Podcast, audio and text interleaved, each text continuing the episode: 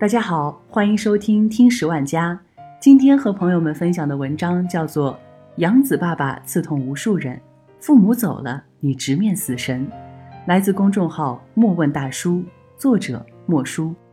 在最新一期《我家那闺女》里，焦俊艳邀请到了《家有儿女》饰演养子爸爸的高亚麟老师做客。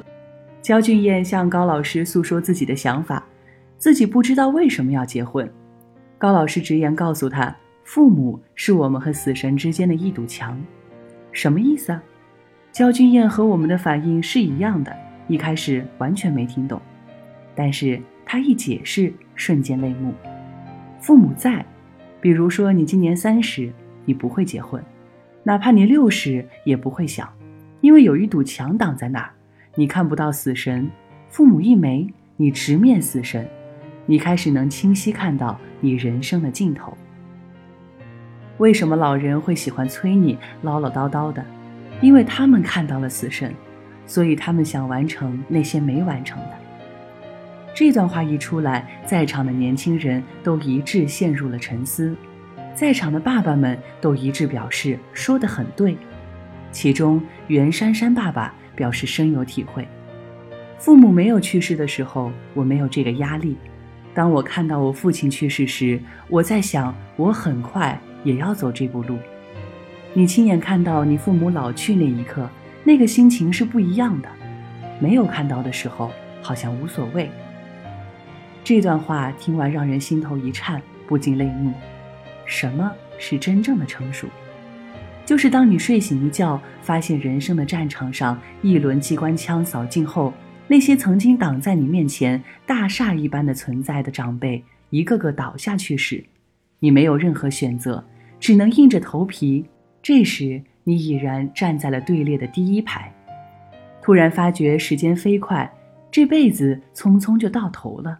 真应了那句话：父母在，人生即有来处；父母去，人生只剩归途。我们到底还能陪父母多久？我想起一个故事，古代有个叫韩伯瑜的人，每次犯错，他母亲总是很严厉地教训他，甚至打他。当他长大成人后，每次犯错，母亲还是会一样中气十足地教训他。直到有一次，母亲教训他时，他突然放声大哭。母亲很惊讶，几十年来打他从未哭过，为什么要哭？韩伯瑜说：“从小到大，母亲打我。”我都觉得很痛，但是今天打我，我感觉不到痛了。我想是母亲的身体越来越虚弱，我能陪伴母亲的时间越来越短了。是啊，当大多数人明白这个道理时，父母已经老了，甚至不在了。就像六十三岁的费玉清宣布退出娱乐圈时，引起一片哗然，但了解背后真相的人们却留下了久久一片沉默。他在信里坦诚地诉说：“这么多年来，为了达到更高的境界，我一直快步向前，却也忽略了欣赏沿途的风景。当父母亲都去世后，我顿失了人生的归属，没有了他们的关注与分享，绚丽的舞台让我感到更孤独，掌声也填补不了我的失落。去到任何演出的地点，都让我触景伤情。一封亲笔信，寥寥数字。”不舍的不是舞台，而是永远难以再见的双亲；遗憾的不是鲜花掌声，而是永远无法拥抱的父母。都说时代变了，我们年轻人有太多的计划要完成，有太多的梦想要实现，北漂已经成为了一种常态。我们不回家的底气，不是因为没有家，恰恰是因为我们的家一直在那儿。远方的父母守候着他，但是有没有认真想过，我们到底还能陪父母多久？